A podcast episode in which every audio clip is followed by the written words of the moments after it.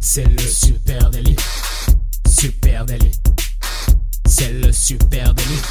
Toute l'actu social média servie sur un podcast.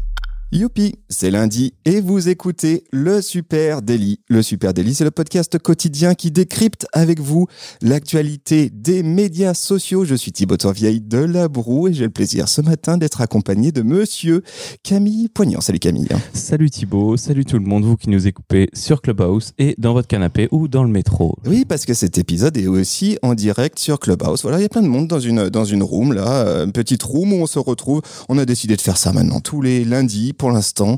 Euh, on enregistre le Super Daily en direct sur Clubhouse et puis après on prend un quart d'heure pour débriefer de l'épisode. Donc pour ceux que ça vous, que ceux que ça tente, pardon, bah retrouvez-nous semaine prochaine, lundi prochain, sur Clubhouse, at Super Natif. Euh, allez, quoi de neuf dans ta besace social media, mon grand? Eh bien, je pourrais te parler de LinkedIn ce matin. LinkedIn pour les freelances. Euh, LinkedIn développe actuellement une nouvelle plateforme pour faciliter de nouvelles opportunités de marché freelance. Une plateforme qui sera indépendante appelé Marketplace, bah, ils auraient pu trouver mieux, euh, permettra euh, aux entreprises de trouver, de se connecter et de payer des pigistes, des freelances présents sur la même plateforme, sur LinkedIn.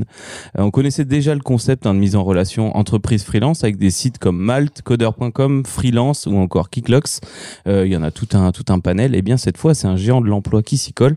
C'est LinkedIn qui va ajouter ça à son panel de, d'outils. Le projet comprendrait donc également le développement d'un portefeuille numérique, ça c'est pas mal euh, qui faciliterait les paiements directement sur la plateforme euh, et ça aiderait aussi un, un, de leurs grands objectifs euh, à LinkedIn d'inciter les créateurs de contenu à continuer à publier chez eux. Forcément, ils vont être payés, ils vont créer directement dessus, donc on, on, voit bien comment ça peut fonctionner. LinkedIn dispose déjà d'un outil tel un de connexion freelance entreprise, mais qui est indépendant, qui s'appelle Profinder et qui permet de rechercher des freelances par sujet, par mots clés, de se connecter avec eux pour des projets. Mais là, avec Marketplace, tout serait au même endroit, de la sélection à la paye. Euh, de plus, j'imagine que pour LinkedIn, hein, lier les deux pourrait permettre bah, de partager directement euh, l'offre d'un freelance sur LinkedIn, euh, la réussite d'un projet commun, de mettre des avis sur son travail aussi, de le conseiller. Donc il y a plein de petites fonctionnalités qui pourraient venir se greffer. Je trouve ça super intéressant. Ouais, intéressant. À voir comment ça va tourner. Est-ce que ça va devenir une sorte de fever euh, pour les free? Est-ce que c'est les gros concurrents hein. Ouais, j'imagine. Ouais, ouais, non, vachement intéressant. À voir ce que ça va donner. Ou est-ce que ça va être juste de la presta, de la mise en relation, ou est-ce qu'il va y vraiment y avoir de la presta tu pourras acheter directement dans dans LinkedIn Marketplace. Effectivement, Marketplace, ça fait bizarre. Hein ça fait un peu euh, le bon coin de Facebook. Hein. voilà. C'est ça, exactement. Euh, allez, moi, je vais vous amener les amis du côté de Twitter. Twitter qui lance une fonctionnalité de messages vocaux dans les DM. On ne parle que, je sais pas si ça remarqué, hein, on ne parle que d'audio en ce moment. Ouais. Euh, c'est impressionnant. À peu près tout le monde s'y met. Alors évidemment, euh, Clubhouse, hein, dont, qui est qui est au top de la hype en ce moment. Euh, Twitter aussi. Hein, Twitter qui tente beaucoup de choses en, en audio. Euh, et cette fois-ci, donc, lance une fonctionnalité de messages vocaux dans les DM. Ça ressemble vachement à ce qu'on connaît hein, du côté d'Instagram, Instagram Direct Message, où tu peux d'ores et déjà faire des audios dedans. Euh, la fonctionnalité, bah, elle permet aux utilisateurs d'enregistrer un audio qui peut ensuite être envoyé sous forme d'un message, voilà, assez standard. La fonction, euh, elle ressemble pas mal aussi au tweet audio qui était apparu il y a euh, quelques semaines et dont euh, bizarrement on n'entend déjà plus parler. Je sais pas, t'en vois Ah des... non, j'en vois pas, mais ça, ça devait pas être vraiment les codes, euh, en tout cas du feed euh, Twitter. Ouais, c'est ça. Et donc, euh, ces DM audio, par contre, là, il y a peut-être un vrai intérêt en matière notamment d'accessibilité. Ça, je trouve ça intéressant, euh, notamment pour les DV, hein, les déficients visuels. Euh, Twitter souligne aussi hein, que ces DM audio, ils sont, c'est un autre moyen proposé pour aider à réduire les barrières linguistiques euh, dans les régions multilingues. Euh, ça aussi, c'est intéressant. Hein. Ça peut être parfois difficile de parler une langue, euh, plus facile de parler une langue que de l'écrire. Je pense notamment, évidemment, à nos amis belges. Suisse, etc. Euh, bah ouais, écrire. peut-être que c'est plus facile d'écrire euh, flamand que de, de, parler flamand que de l'écrire. Ça, c'est fort probable. aurais pu parler de l'Afrique où il y a des millions de dialectes, mais non, la Suisse forcément. Hein. Exactement. Et puis euh, avec un angle plus marque cette fois-ci, un plus marketeur, on peut aussi peut-être imaginer des usages assez malins. Hein. Euh, par exemple, l'enregistrement de petites séquences audio amusantes, tu vois, ou informatives en réponse à des euh, requêtes qui seraient faites par des clients en DM. Je pense qu'il y a pas mal de choses à imaginer imaginer de ce côté-là. Tu, tu préenregistres euh, des séquences, tu les as à disposition de TCM. Bref, voilà. Allez, jouez avec ça, les amis. Euh, messages vocaux dans les DM, ça arrive. Alors pour l'instant, je crois que c'est que sur euh, certains pays, mais ça ne serait tardé chez nous. Et ben à voir si ça prend sur Twitter, hein, tout simplement.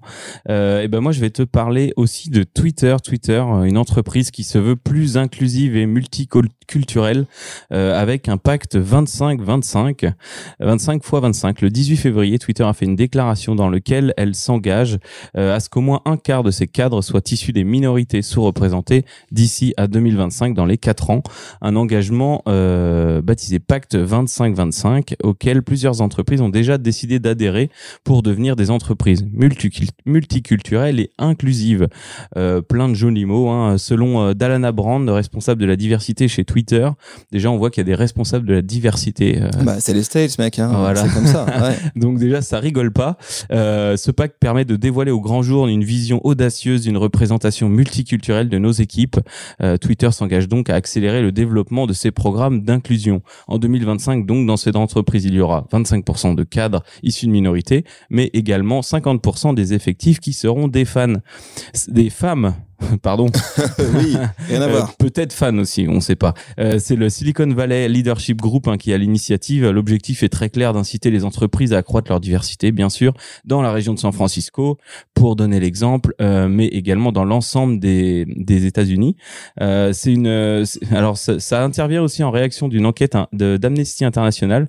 Ça fait plusieurs années que Twitter est pointé du doigt par Amnesty International de ne pas protéger les femmes des abus en ligne. Alors c'est pas directement lié entre les abus en ligne et les employés, mais euh, toutes ces menaces de mort, de viol, propos sexistes, racistes, transphobes, tout ce qu'on voit euh, sur Twitter, bien sûr, une enquête de 78 pages pu- publiée en 2018 pointait les faiblesses de Twitter. Euh, on dirait qu'en tout cas c'est un premier levier qu'ils ont activé. Peut-être mettre plus de femmes au service chez Twitter, et ben ça permettra aussi de rétablir cette balance.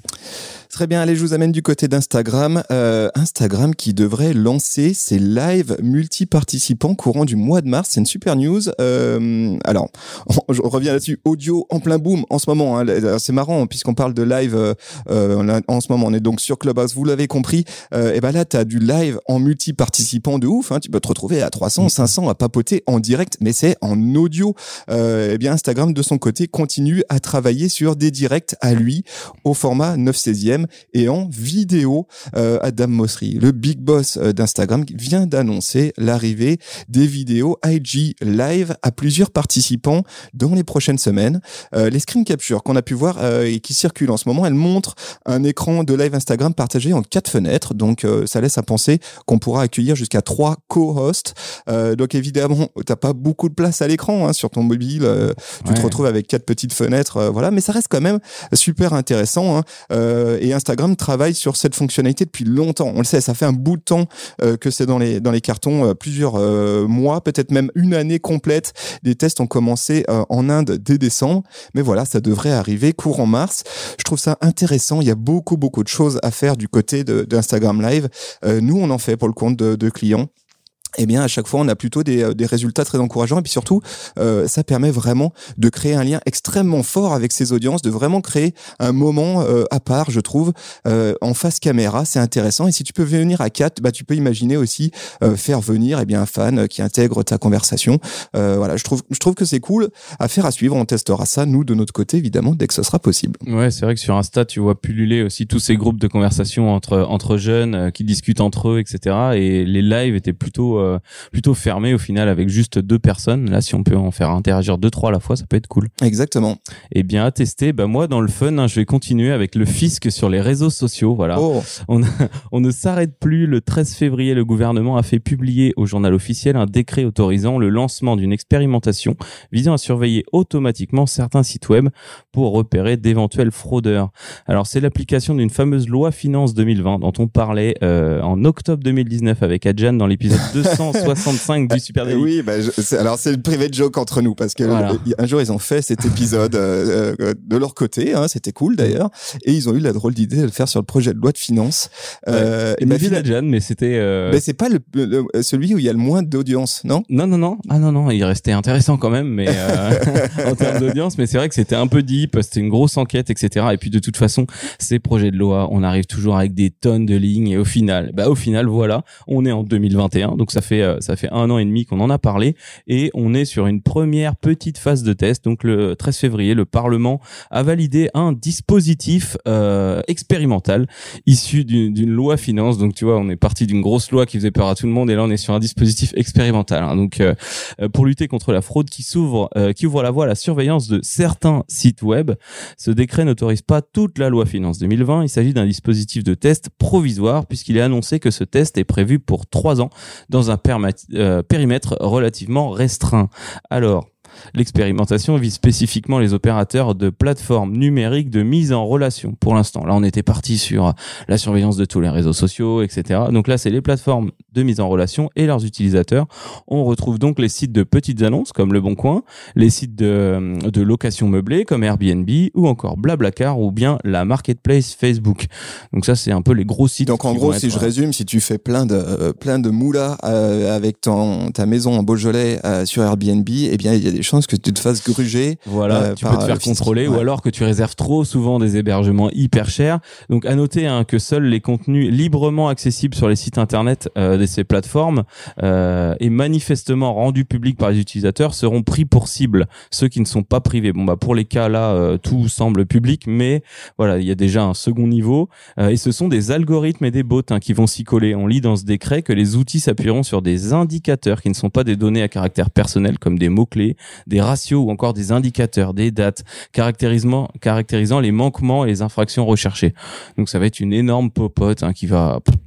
qui va pas forcément servir, qui va faire pchit, comme dirait l'autre. Donc c'est de l'analyse et de la corrélation et on verra ce que ça donne. On verra ce que ça donne. Bon, ben, restons vigilants, hein, parce qu'on le sait, euh, c'est quand même tentant euh, d'aller euh, voir de plus près ce qui s'y passe. Euh, chers amis euh, qui louaient des grosses bagnoles pour faire les malins sur Instagram, peut-être qu'un jour vous vous ferez redresser fiscalement. Euh, eh bien, ça c'est en France, mais aux États-Unis, ça ne sera pas le cas, parce qu'aux États-Unis, les TikTokers, les Instagrammeurs et les Twitchers, bref, les créateurs de contenu, ont désormais la possibilité de se syndiquer. C'est très très sérieux.